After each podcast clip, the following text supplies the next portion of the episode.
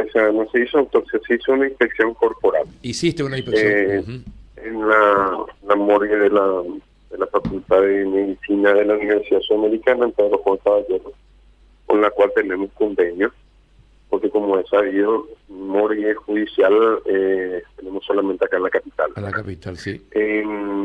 ahí, eh, primero eh, asistí al hice el levantamiento de cadáver junto con el fiscal en la escena propiamente dicha de los tres cuerpos. Eh, fueron se fijó toda la escena, se hizo la, se empaquetaron los cuerpos y fueron trasladados a Pedro Juan Caballero, era la ciudad más cercana, digamos, al, al punto que estábamos hablando, el, el enfrentamiento. Y ya ahí en la, en la morgue, junto con, con otros dos colegas médicos forenses de, de la zona de Pedro Juan Caballero, eh, hicimos la inspección de los tres abatidos eh, tienen tres causas de muerte, o sea, eh, tres mecanismos de muerte diferentes. La causa finalmente son los disparos de arma de fuego, pero tres mecanismos de muerte diferentes. Eh, Lucio Silva recibió un total de, cuatro impactos de proyectil de arma de fuego, uno de los cuales provoca una fractura compuesta de temor con lesión de todo el paquete vásculo nervioso del morado. Eh, y eso le causa la muerte por una hemorragia, un desangramiento, por un shock hipovolémico. Hay que tener en cuenta que el, paquete bajo el femoral, sobre todo la estrella femoral, tiene un flujo altísimo por minuto, lo cual provoca que ese, la persona se sangre eh, muy rápidamente. Eh, después inspeccionamos el cadáver que levantamos en segundo lugar dentro de la escena, digamos que fue el de Eduardo, eh, perdón, el de, de Marín eh, López. Sí. Eh, Esteban Marín López, perdón. Eh, y él tenía eh, tenía tres impactos de proyectil de arma de fuego, uno de los cuales eh, tenía una trayectoria de arriba hacia abajo, de adelante atrás, eh, impacta en la, eh, provoca lesión pulmonar del lado derecho. Una lesión de eh, que provocó un hemoneumotórax, atención, y es el que le causa finalmente la muerte por un mecanismo de asfixia. Y em, finalmente, en el caso, cuerpo que levantamos, que fue de Rodrigo Carguello, ah bueno, pero él eh, fallece, él tenía dos impactos de arma de fuego, uno de los cuales, eh, le causa la muerte, impactó en la región de la frente, eh, con orificio de salida en la región parieto-occipital izquierda. Ese impacto provoca la destrucción del la masa encefálica y específicamente el tronco encefálico provocando una muerte instantánea. Un paro cardiorrespiratorio por la destrucción del tronco encefálico. Eh, todos los disparos son a distancia. Eh, de hecho, el, el levantamiento de cadáver, como te digo, eh, dije, primero que levantamos, segundo que levantamos, los cuerpos estaban, el de Lucio Silva, que es el primero que levantamos, con relación al, al cuerpo de Marín López, tenían una distancia entre cada cuerpo, entre esos dos cuerpos de 135 metros aproximadamente. Y entre el de Marín López y de, eh, de Rodrigo Agüerosa había una distancia de más de 35 metros. Eh, si estaban distanciados unos de otros. eh, lo que da cuenta también explica el porqué de la estamos hablando de disparos a distancia. Pero eh, eh, ellos tuvieron una, eh, eh, una muerte casi instantánea, doctor. En el primer caso y en el segundo, en el tercero, eh, o sea, el caso de Rodrigo Agüero, sí, esa es una muerte absoluta. Esa es la, la, la, cuando siempre me preguntan en el juicio, ¿verdad? La muerte fue instantánea o no realmente hay dos causas nomás de muerte instantánea, que es así como si fuese un switch de eso de, de, la, de la luz, ¿verdad? Que vos mm. tocas y instantáneamente se apaga la luz. Mm. Eh, y esas dos causas de muerte instantánea son la destrucción del tronco encefálico, que es, por así decirlo, para facilitar la comprensión de aquellos que no son médicos. Es como un triple que conecta el cerebro, el cerebro y la mente, ¿verdad? Sí. En ese centro está la, en ese triple está la, eh, todo lo que es la el sistema de eh, cardiovascular, digamos, el control de la respiración y el corazón. Si yo destruyo ese tronco encefálico, la muerte instantánea. Eso sí es instantánea.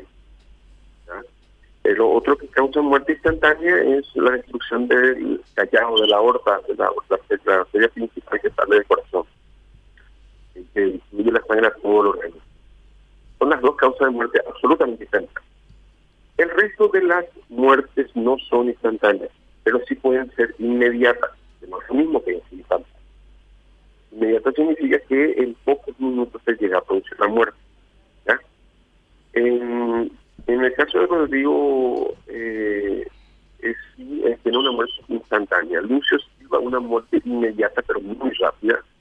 ¿Por qué estoy hablando muy rápida? Porque el flujo de la arteria femoral es tal que en no más de dos minutos eh, todo el volumen de sangre del cuerpo pierde.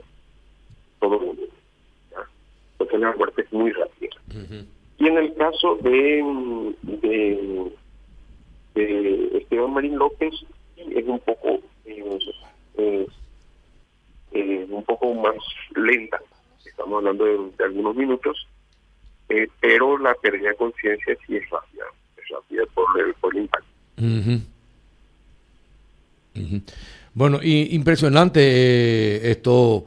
Eh, un disparo eh, certero de más de 100 metros, el impacto que ha de generar en el cuerpo va a ser terrible, doctor.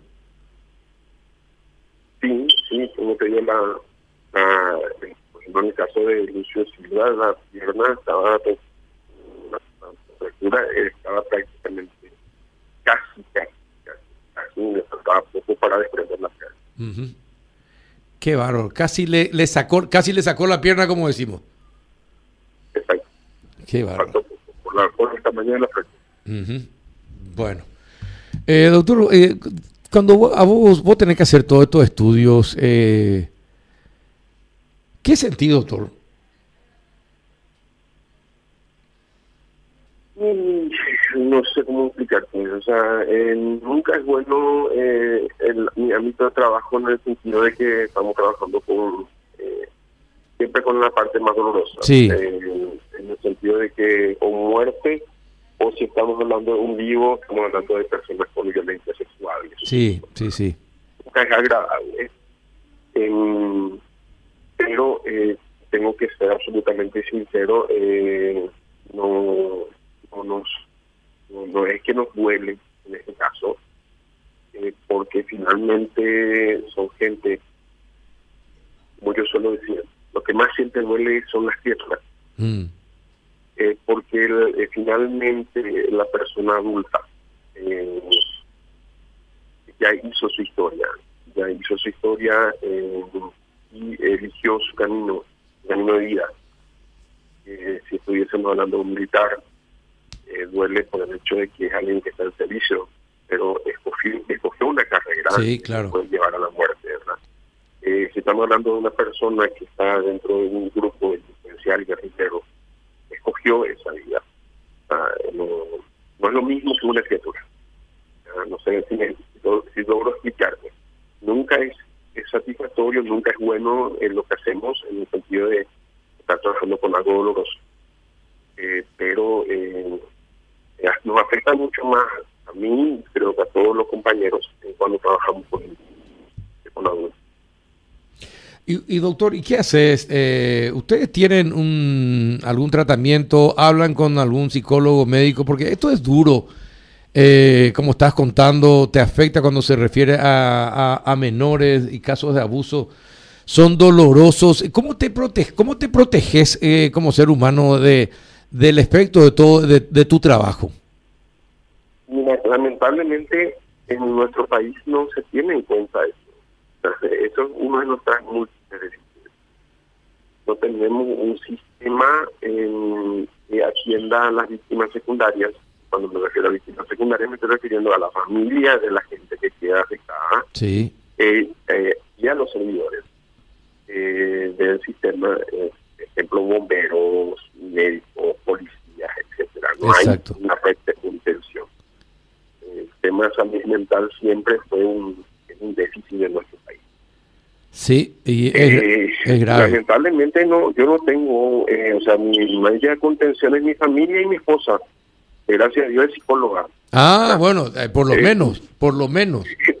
Entonces, por lo menos hago mi catarsis con ella y claro. se la tiene que bancar. Sí, no, no.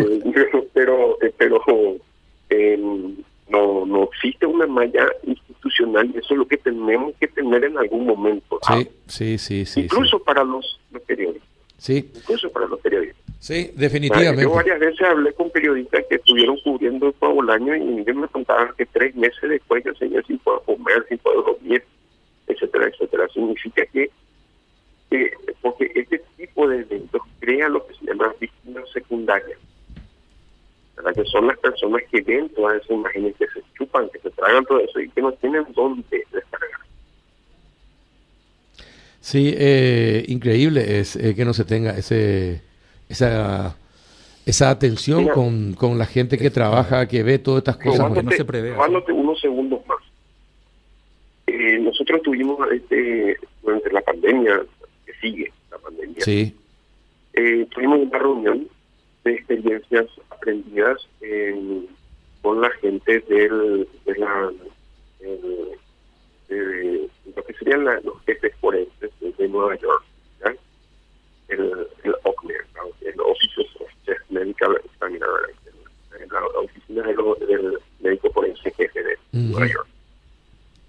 Y uno de los temas que tratamos en el Palpaina eh, fue justamente eh, que ellos tienen todo un sistema de bienestar del personal. Es decir, ellos tienen toda una división donde eh, les enseñan costura, cocina, eh, les hacen hacer eh, ejercicios de yoga, etcétera, al personal para que pueda eh, sobrevivir y llevar mejor la experiencia, porque así van a rendir mejor incluso en el trabajo.